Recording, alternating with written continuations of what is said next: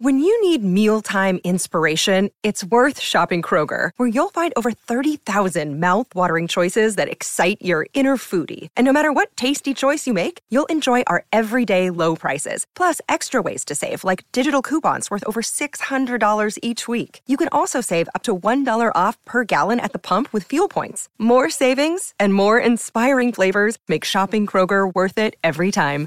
Kroger, fresh for everyone. Fuel restrictions apply.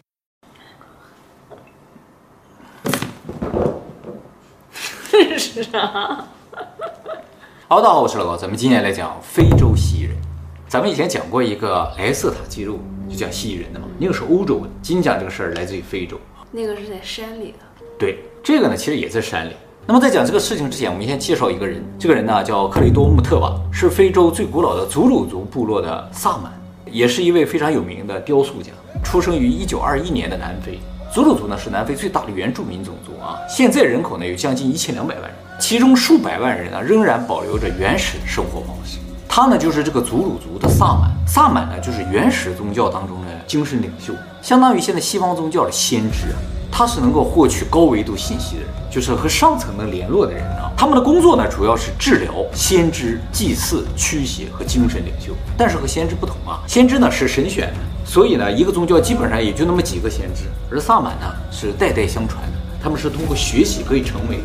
而穆特瓦的姑母呢就是上一代的萨满，他继承了他姑母的这个职责。那么除了萨满这个身份之外，他有一个非常重要的身份啊，叫做萨鲁西，意为传承者。就是把非洲原始文化和记忆呢传承下去的，让主内文书啊，对对对，跟那个是一样的，一代一代传承。那个不都是五内宿迷一代代传吗？他这每一代传承人叫萨鲁西，此人呢也确实一生都为保护和宣传非洲原始文化而努力。那么在二零一八年，他九十七岁的时候，得到南非艺术文化部颁发的叫乌西巴奖。这个奖项呢是专门为了奖励对非洲原始文化保护以及宣传做出巨大贡献的人，属于相当高级别的奖，就是终身成就奖。啊，那么他在得奖后，仅仅过两年，也就在二零二零年的时候离世，享年九十八岁。那为什么要提到这个人呢？就是因为这个人啊，声称在三十八岁，就是一九五九年的时候呢，被蜥蜴人劫持，蜥蜴人对他做了一些可怕的事情，然后啊，他的人生就开挂了，一夜之间什么都会，什么都知道了。三十八岁之前还没有成为萨满，对，那个时候他还在学习，要成为萨满是一个非常漫长的学习过程，你要经历神秘体验，不是人人都能最终成为萨满，一定要有神秘体验。对。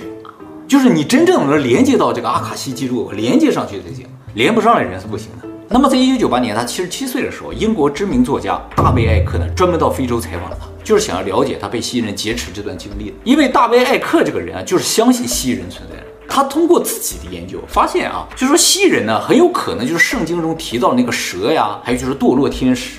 他们降落到地球之后呢，和人类的女子结合，产生了拿非利人，就是一种巨人啊。呃，残暴的。对，他说这个拿非利人其实就是半蜥蜴人，人类和蜥蜴人的结合。就是我们认为的巨人啊，没说长什么样嘛，就说特别大，不知道什么样嘛，其实是半蜥蜴人。半蜥蜴。对啊，人和蜥蜴人的混血。蜥蜴人是谁？蜥蜴人是堕落天使。堕落天使不是长得可完美了吗？嗯。我一会儿告诉你为什么它看上去非常的完美啊，是有原因的。那么这个大卫艾克还认为啊，现在人类世界呢，自从古代的皇室天子到现在的王室，都是蜥蜴人和人类混血的后代。就是人类的统治阶层其实是蜥蜴人的混血，也就是说蜥蜴人实质上控制整个人类社会。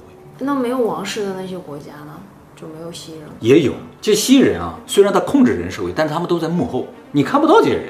其实关于蜥蜴人统治人类的说法，被怀疑最多的就是英国王室。他们甚至认为伊丽莎白这个名字啊，就是 Il Lizard Birth 的缩写，神圣蜥蜴人诞生 的这么一个缩写。这个 E L 我不讲吗？天使名字后边都有个 E L，是神圣的意思。但是不想在幕后了吗？对对对。当然，我觉得有点牵强。大卫艾克认为，如果王室、皇亲贵族这些都是蜥蜴人的话，啊，或者说蜥蜴人的混血的话，就可以解释一些现象啊，比如说皇权、王室从何而来。就是最早的这个天授人权是怎么来的，就能说通了。他们根本要和我们就不是一伙人，不是普通人能够成为王室的，你懂吗？嗯。还有就是为什么皇亲贵族他们要内部通婚啊？是因为他们的血和我们就是不一样。他们是有尾巴的。对，真正的西人是有尾巴。而非洲萨现在不是和外人通婚了吗？所以和外人通婚了就被赶出去了吗？不可以，就会玷污他们的血嘛之类的啊。那好多皇室都娶的是普通。你以为是普通人而已？这我就给你解释，到最后我给你解释啊。而这个非洲萨满穆特瓦，他的经历啊，正好就符合大卫艾克的猜想，所以他在一九九八年是特意到非洲去采访了这个穆特瓦。后来在一九九九年又去了一次啊，进行了多段采访，总共合起来有八个小时，我全都看了，啊，相当的震撼，特别是一九九八年第一次采访的内容啊。今天呢，就用三十分钟左右的时间给大家介绍一下他在一九九八年第一次采访中说了些什么。这也是我们第一次接触到非洲神话。非洲啊，对了，我们已经介绍过什么中国神话、日本神话、欧洲那边的神话啊，还有印度神话。今天讲讲非洲神话。对了，特别提醒啊，今天的内容啊，大家有可能会觉得有点耳熟，请放心，这不是曼德拉效应，只是非洲神话说的内容和其他神话是有类似的部分的。有可能啊，非洲传说的部分才是所有神话的根源，毕竟它更为古老一些。哎，这穆特瓦说他们这个神话至少有七千年的历史，那就比苏美文明还要早。他说有就有。啊，这他们这个萨满就这么传下来的。他有什么证据吗？啊，他脖子上戴了好多各种各样的古代传下来的东西，啊，这些都是证据。每个图形都是一个故事，哎，是这样的啊。这穆特瓦说在，会不会跟我们的 T 恤一样啊？对对对，就是这种感觉了。每一个图形、每个标识、每个花样都是一个故事啊。这个穆特瓦说，在很久很久以前，久到什么时候？就说那个时候的天空还不是蓝色的，整个地球呢是被一层浑浊的气体包围着。看到的太阳只是天空中的一个小亮点而已，而且那个时候全年都在下着毛毛细雨，陆地上长满了参天大树。那个时候地球上就有人类了，它和我们现在人类长得是不一样的，雌雄同体。哎，最早的人类是雌雄同体的，我们是他们的后代。那么有一天呢，一些巨大的闪着金光的飞行器呢从天而降，这些飞行器大大小小，各种各样的啊，有的像弓形，有的是圆柱形，弓形的比山还要大。弓形啊，弓形像个弓一样，啊，而圆柱形呢，好像运输船一样，一打开呢，飞出好多小飞船。那么这些飞行器降落到地球之后呢，就下了一伙人，自称为神族。非洲人呢，管他们叫做奇塔瑞人。他们降落在非洲那个地方。奇塔瑞呢，在漫威漫画《终极战队》还有电影《复仇者联盟》中都有出现，是灭霸的手下，就是专门来，对对，是来消灭我们的这种。外星人啊，所以呢，漫威是引用了非洲的古老传说。在非洲的传说中啊，奇塔瑞人长什么样呢？身高三米左右，身体纤细，长得像蜥蜴。他们呢，看上去是有三根手指，有的人呢有六根手指，不一样，有三根，有六根的。这三根手指呢，其实不是三根，是四根。它有一根长在手臂上。那么有一些蜥蜴人头上还长着角，头上角的数量还有大小呢，决定了这个蜥蜴人的等级。低等级是没有角的。穆特瓦说：“要想知道蜥蜴人长什么样子，就看看《星球大战》。因为《星球大战》中反派的西斯武士达斯摩尔就长得跟蜥蜴人一模一样，就这个样子。不过蜥蜴人的皮肤不是这个颜色，是灰色，头上长角，就是这种角，一圈的。他说这个达斯摩尔啊，就是高等蜥蜴人战士的长相，高等的，高等的，因为他头上有很多的角啊。而最高等级的蜥人，也是国王级别，还从太阳穴这两个地方长出两个横向长长的角。”你看这个人，他头上也有两个小角嘛。国王的大横向直的，和牛角是不一样的。牛角是要上的嘛，他不朝上，朝两侧，而且不弯。他说这些角呢，就是权力的象征，身份地位的象征，而且呢，它有实际作用，类似于天线，可以进行心灵传输。角越大，传输的距离就越远，是这种的啊，用的。对啊，他们可以进行心灵沟通。那么受到惩罚的蜥蜴人，就是如果做了什么错事啊，被惩罚的话，就会折断他们的脚啊。他们就变成低等的蜥蜴人。他说，现在不少影视作品中描述的外星人形象，其实就跟蜥蜴人是差不多的。他觉得这个事儿很奇怪，因为在他小的时候，也就是一九三几年的时候，他看的那些电影里边也有描述外星人，都是非常夸张的、不可理喻的、无厘头的。但是不知道从什么时候开始啊，这导演啊、制作人啊，就突然间开始描述非常精准的蜥蜴人长相，他就觉得非常的恐怖。这些人是不是制造了点什么？那么说到他们的等级和长相不一样，就说明他们是一种真社会动物。我们以前介绍过真社会性动物，是吧？他们从基因上就已经有分工，所以长相是不一样的。武士出生了，他就是武士，他就长这些角。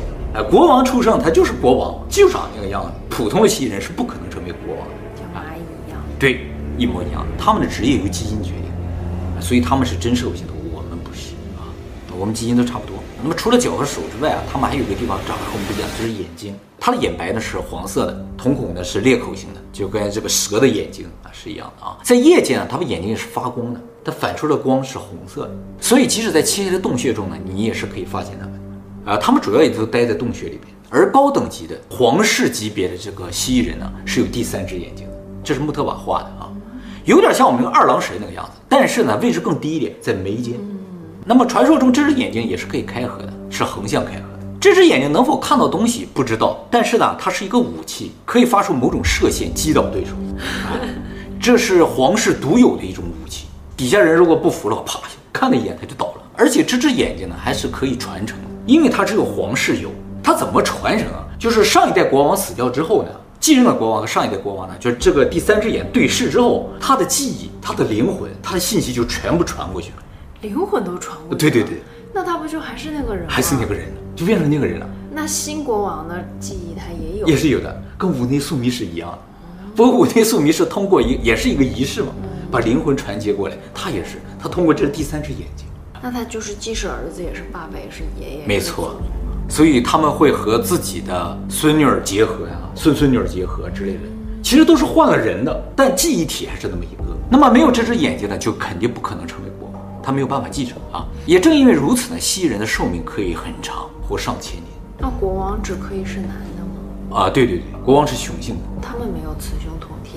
也不能说没有雌雄同体，只是有一些没有性别，这个有时候可以讲到的啊。而且随着年龄的增长，据说蜥蜴人的下巴会长出一种类似胡须的增生，在这个地方就会不断的长长，不是真的胡须，是一种增生啊，螺旋状的往下长啊，一圈一圈的啊。他说看上去就跟法老的那个胡子是一样的，是阿努纳奇的那个啊，跟那个也是类似，更像法老的那个胡子。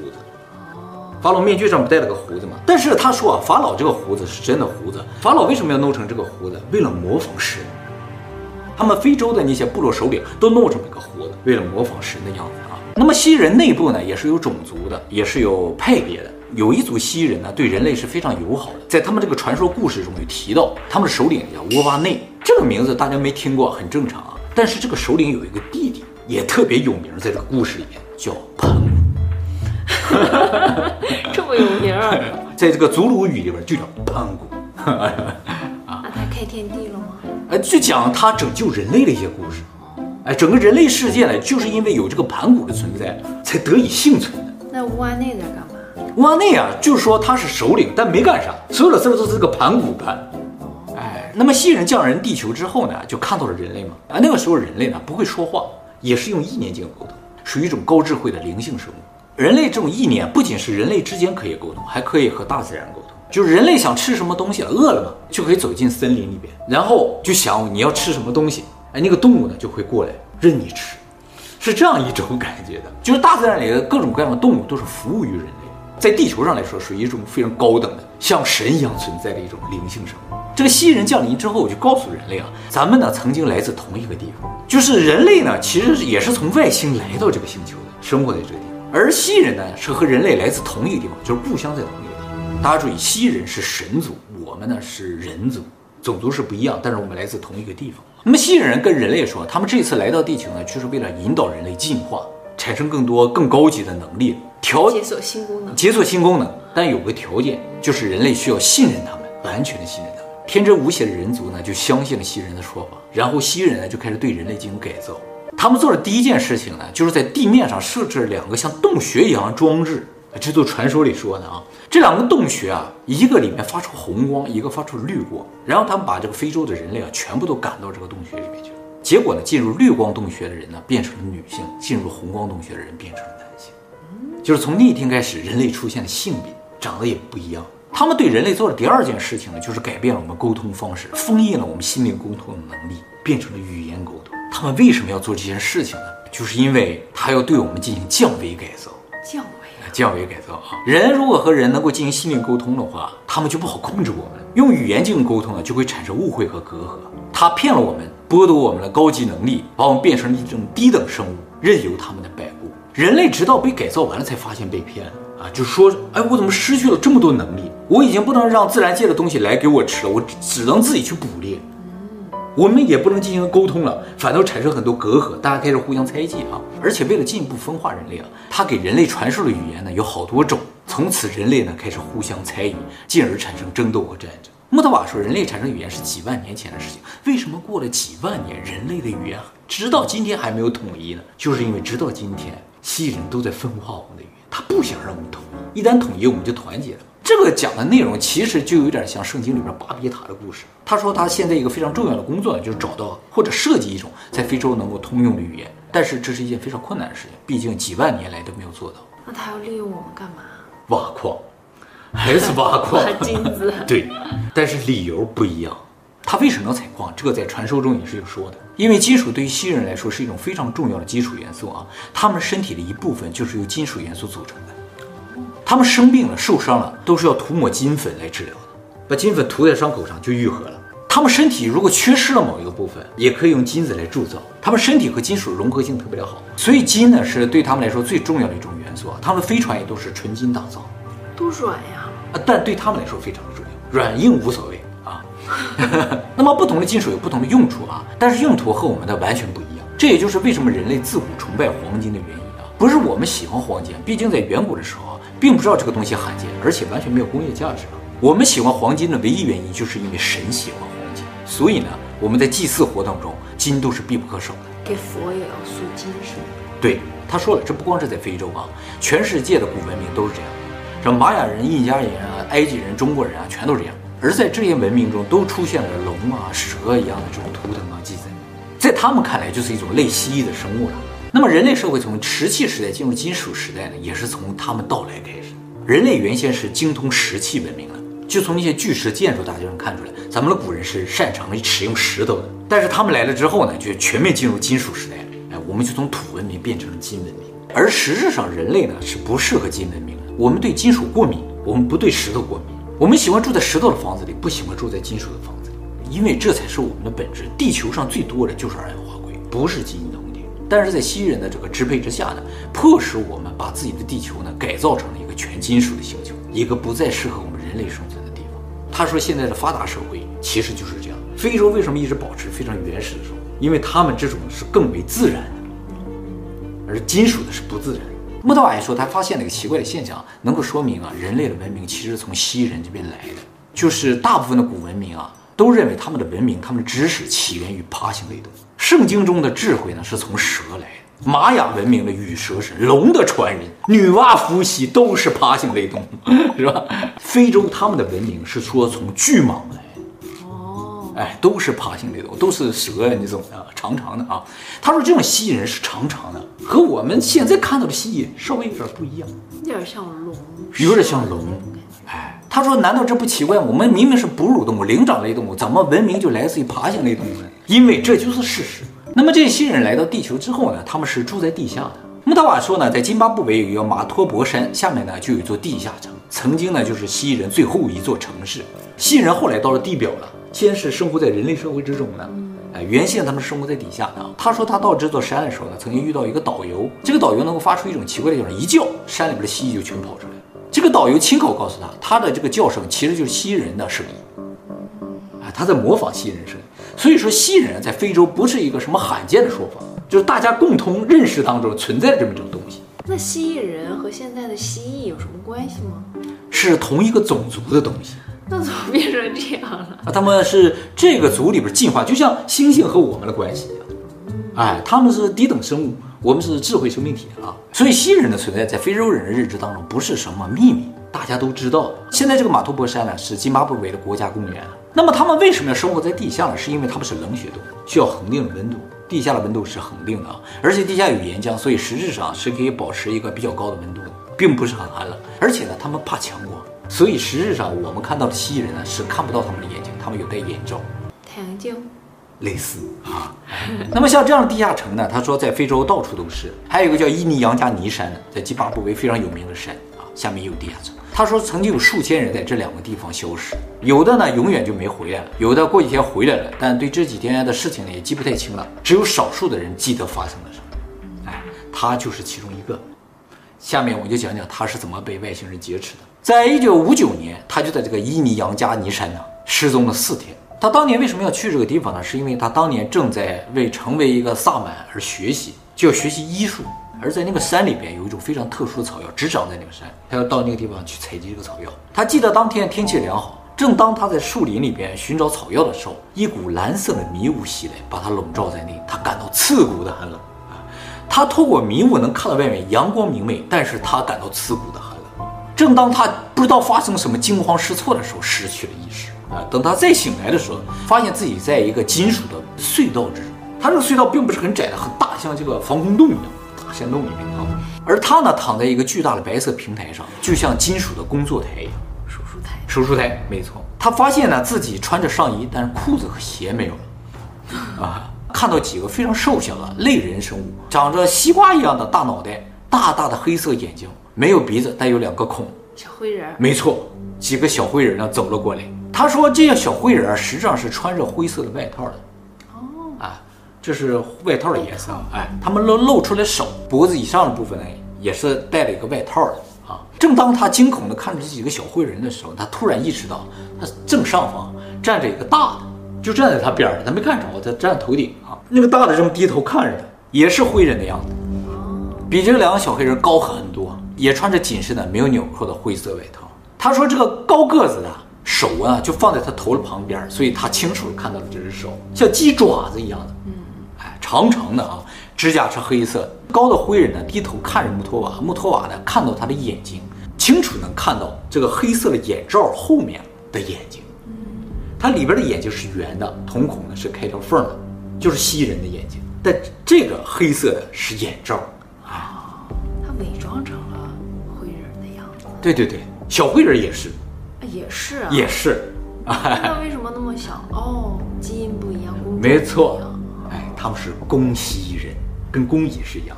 大的是干别的工作的，小的是干专门忙活的干活的啊。那他的脚呢？没看着，看不到。他说这个家伙浑身散发恶臭啊，恶臭，恶臭。但这种臭不是肉类腐蚀的一种臭，是那种就是化学制剂的臭，尤其是化学制剂腐蚀金属的臭味。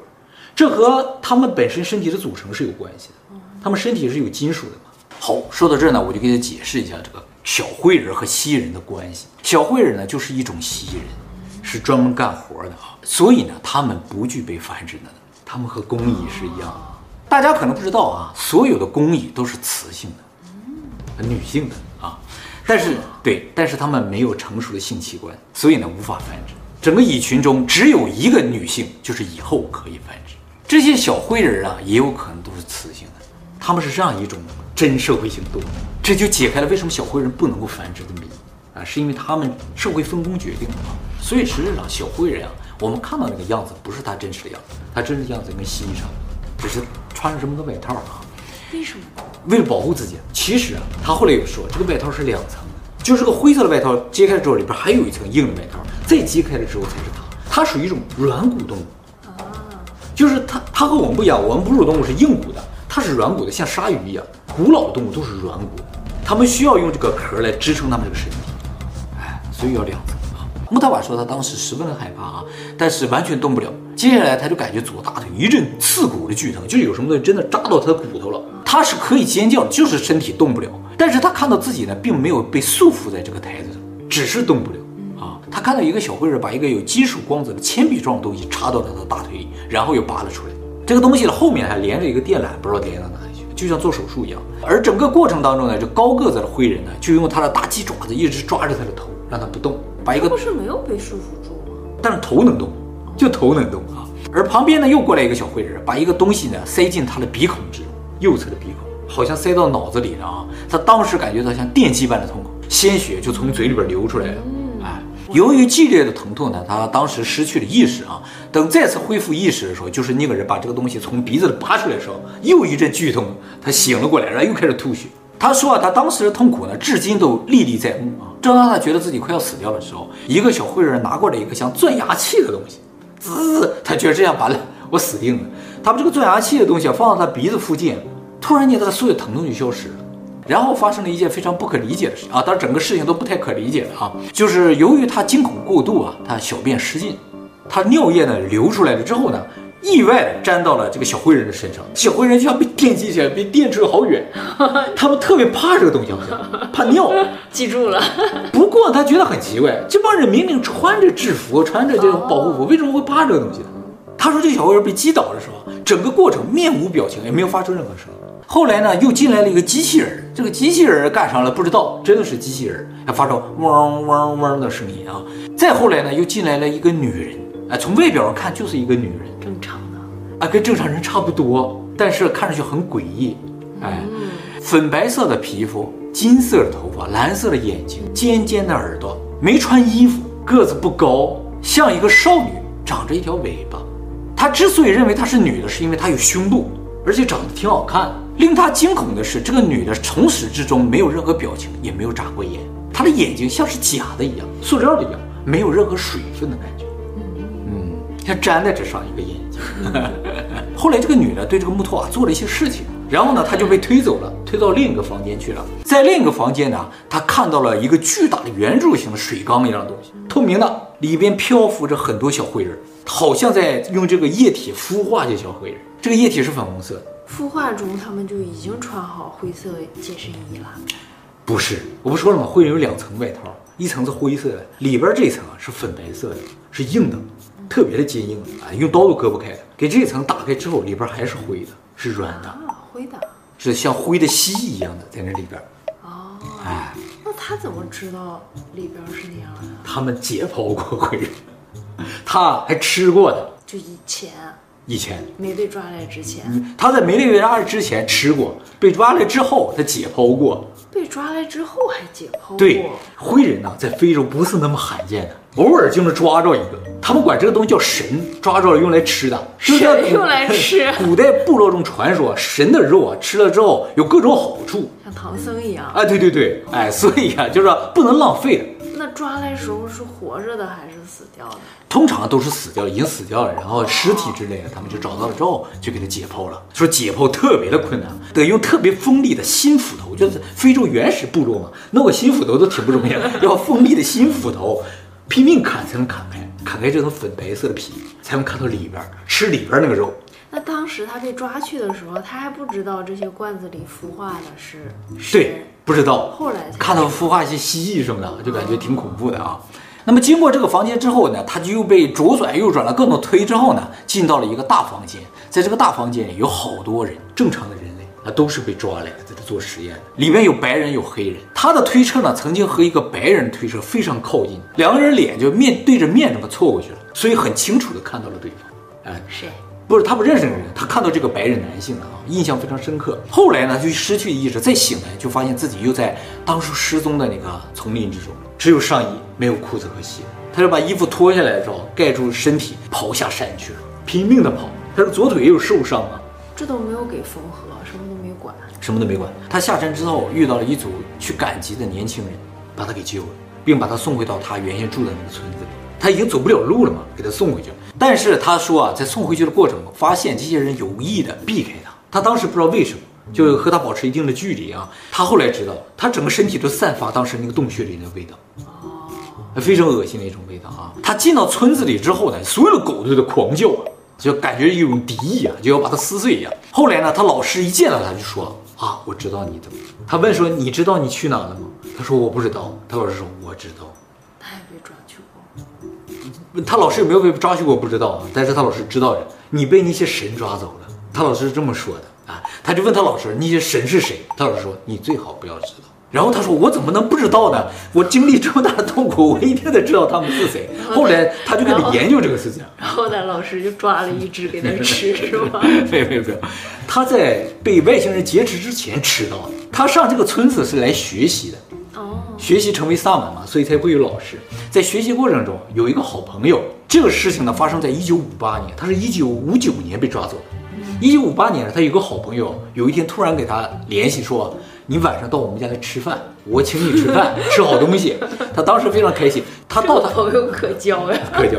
到家了之后呢，他这个朋友带着老婆，带着他三个人到后院的一个洞里边去了，在这个洞里边一片漆黑的地方，给他一块肉，说：“你吃，好东西，神的肉。”哎，他当时也看不见是什么东西啊，就放嘴里嚼，特别难吃，就像在嘴里含了一块铜币啊，是金属金属的味道。他朋友铜锈味。对对，他他朋友就说好东西吃了吃了，他吃了之后，他和他朋友还朋友老婆大病三天，就差点死掉啊，都到抢救那个地步了。就他们三个人吃了，就他们三个人吃，没给他老师吃。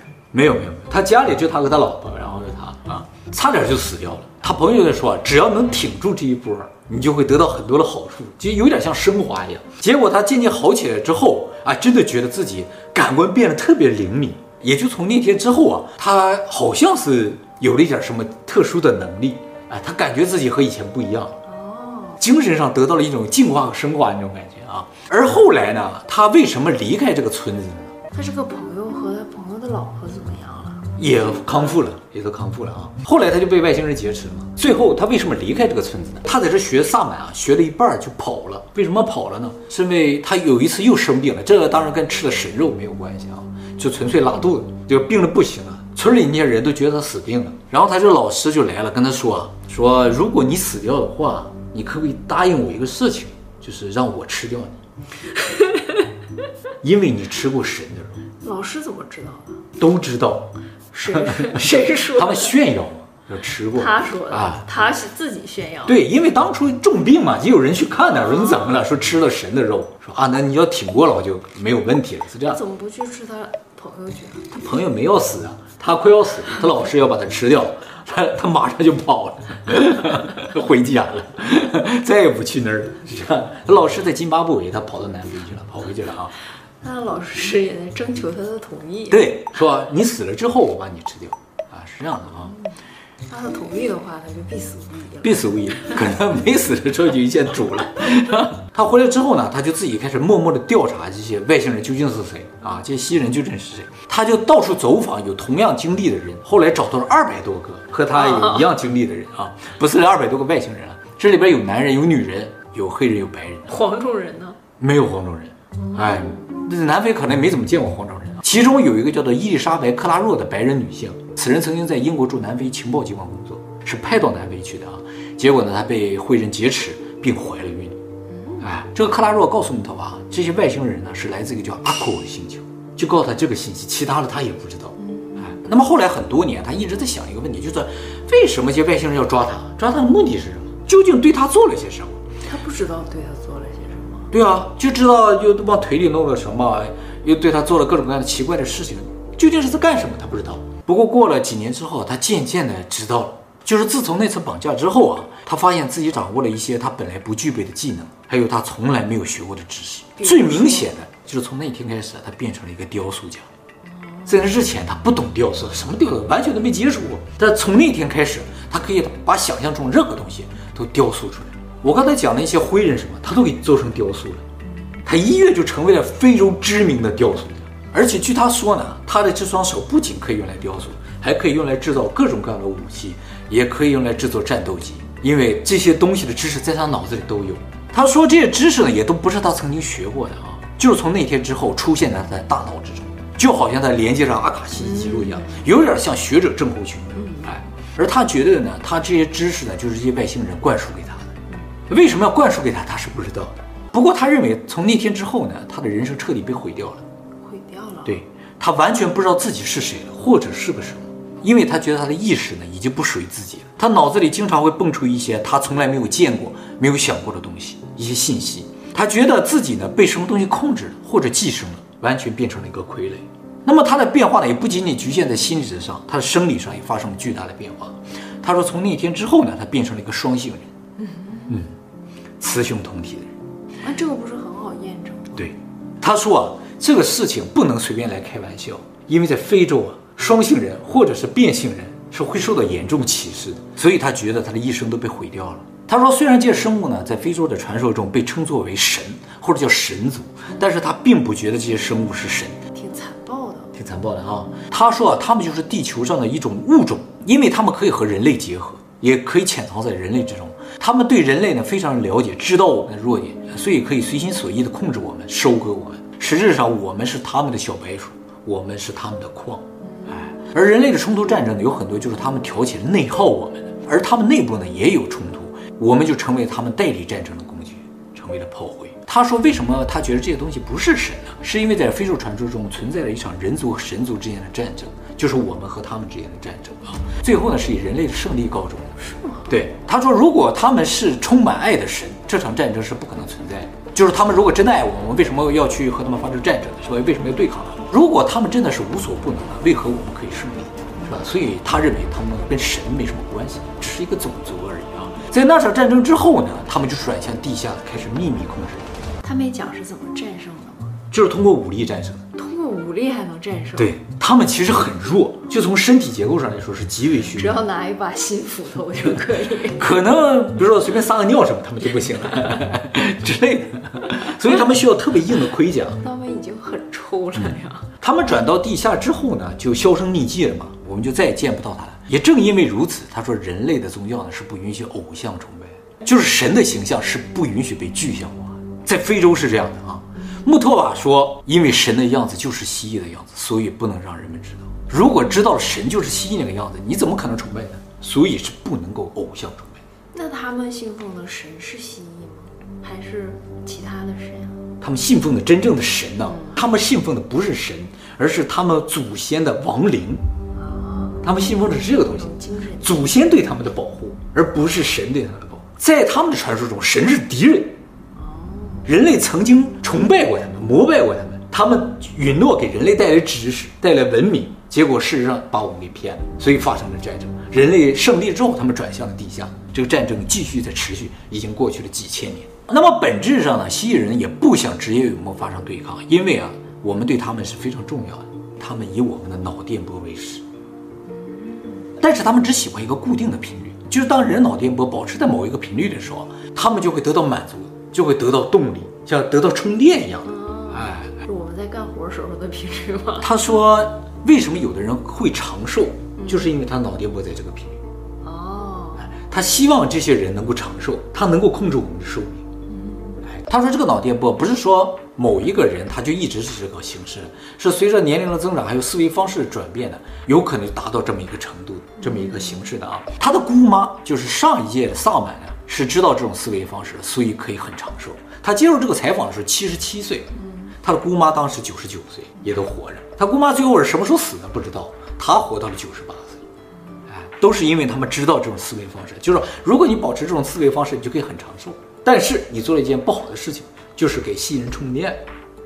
哎，那么他们控制人类最主要的一种方式呢，就是产生混血，通过混血来控制人类，就是不同的物种啊。想要相互控制是很困难的，就是说信任来控制我们，如果我们知道了，我肯定不愿意被他们控制，我们就反抗。但是他用混血来控制的话，就相当于一个中介，就很容易。神为什么不能直接接触人，要通过天使呢？这就是一个中间物种，必须通过这个中介，不通过是不可以的。而皇族和王室就是这个中介啊，在他的理解当中啊，神族和人族结合之后产生就是皇族，就是这个世界上最早的统治阶层，皇族就是这样诞生的。但是皇族也被推翻过呀，对，也被推翻过。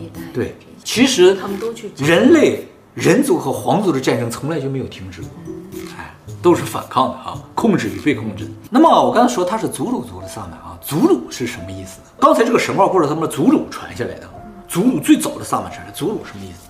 祖鲁呢是天空和旅行的意思，他理解为叫星际旅行啊，就是他们求天空，哎，祖鲁。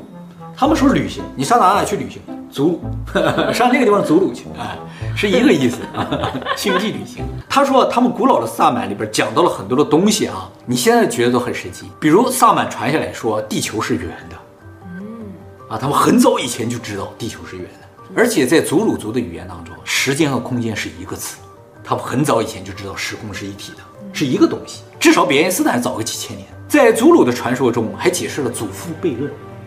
祖鲁传说中说，存在着一个时空的河流，进入这个河流的人呢，就可以去到未来或回到过去。传说呢，就有一个祖鲁族的战士呢，误入这条河流，回到了过去，意外的杀死了幼年自己，结果呢，自己从时空之中消失。也就是说，在祖鲁族的这个萨满的解释当中，祖父悖论是不存在的，就是你回去杀死了幼年的自己，你们两个就都消失，不存在说，哎，会怎么样？他给你解答了啊，要合理。所以这个穆特玛认为啊，很多未来的知识，就是我们还不知道的知识，其实古人早就知道了，他们比我们知道的更多，只是这个知识没有传承下来，在中途断掉了，造成我们又开始了重复几千年前人类的研究和探索。所以他认为传承是一个非常重要的事情，他就担任这个萨鲁西，就是专门搞传承。那他被抓走跟他吃过回人肉有关系吗？嗯，不知道啊，对方没给他解释啊，直到今天他都不知道啊。他想抓一个灰人来问一问，这个灰人里面是软的吗？是灰色皮肤的啊。这个灰色的皮肤，他说像鱼的皮肤。灰人的血管是非常接近表层的，他们有可能直接可以从空气中吸取养分之类。这个他又提到，这都是他们解剖了灰人之后发现的。他什么时候又解剖灰人了？他后来。不是他解剖了，是别人解剖，他正好在场，那种感觉。他怎么总交这种朋友啊？啊，他走遍非洲啊，各个部落他都走过。穆特瓦在访谈中还特别强调，蜥蜴人其实是可以通过变形隐藏在人类中，是一种拟态。这种拟态，我想大家无法理解。在那个莱斯特塔档案当中也提到了拟态啊，就是说我们看不出来他们长什么样子。穆特瓦有解释为什么我们看不出来。他说，蜥蜴人是利用了人类的一个特点，这个特点正好和我们之前讲的认知界面理论是一样。哦，哎，他说人类啊有一个非常复杂精密的认知界面，蜥蜴人呢知道我们有这个界面，所以呢他们其实长得和我们是不一样的，但是我们看不出来，因为我们是通过这个界面在看他们的。我们去把它合理化。合理化了，只有萨满，就是像他这样的人才能看出来真正的蜥蜴人，他们可以突破这个界面，如何突破？就是不能够接触太多现代的东西。他说，现代的东西不断的构建我们这个界面，让我们这个界面各种简化，为了效率，为了在社会中生存。他说，现在人类在社会中就渐渐丧失了这种感知能力啊，所以他一直保持着原始的生活，保持着这种能力。他说，这个蜥蜴人还怕一样东西，就是一种柚木。这种柚木啊，在非洲原先特别的多。这个木头里面有一种树脂啊，是有毒的，对蜥蜴人特别有毒。后来这个木头啊，就全部被砍光。就这种树全部砍光，没有了。非洲现在只有萨满的这根拐杖还是这个木头做的，是他们的一个武器，自古就用来对抗蜥蜴人的。没有新的了，都是代代相传下来。就是一根了，就是一根了。他这根是他姑妈给他的。可是萨满不有很多人吗？对呀，都是代代相传。他只有一根，就这一根了。你想再做新的没有了，是这个意思啊。那么穆特瓦在采访中还说啊，他说我说的这些内容大家完全可以不信，但是呢，我希望大家不要否定它。你没见过，我也确实不能让你相信，但是你不要说它不存在，因为你对它的否定就是对蜥蜴人最好的保护。他曾经去过美国，看到街道上写着一句涂鸦呀，上面写着“美国没有黑社会，谁敢说美国有黑社会，我们就把他干掉。”他说这个说的非常好，就是这个道理。如果你否定了蜥蜴人的存在，其实就是在保护他。所以，我们应该公平的看待每一种可能性。嗯，这是他一九九八年的第一次采访的内容。那之后的几次采访有否定他这次采访的谈话内容？没有，没有，没有。八个小时前后一致，没有任何。讲到了特别多的细节，我也感觉出来，他想把所有细节都描述出来，但是呢，不是那么容易的事情。那现在下一代的萨满是谁啊？不知道，他是二零二零年死的。那也被抓去过吗？不知道啊，但是一定要经过神秘体验才行，才能成为萨满。就是你没有真正的体会到一次连接上阿卡西记录的人是不可能成为萨满，所以要培养很多的徒弟，从中选择出来，也挺痛苦的一次经历，相当痛苦了。不过他过着非常非常原始的生活啊，各种得病，活九十八岁，他什么都敢吃。他们非洲那个地方就是这样，就随便随便给你个什么东西，说了好多，你就吃了，就这么吃了，都不用加热，就这么吃了。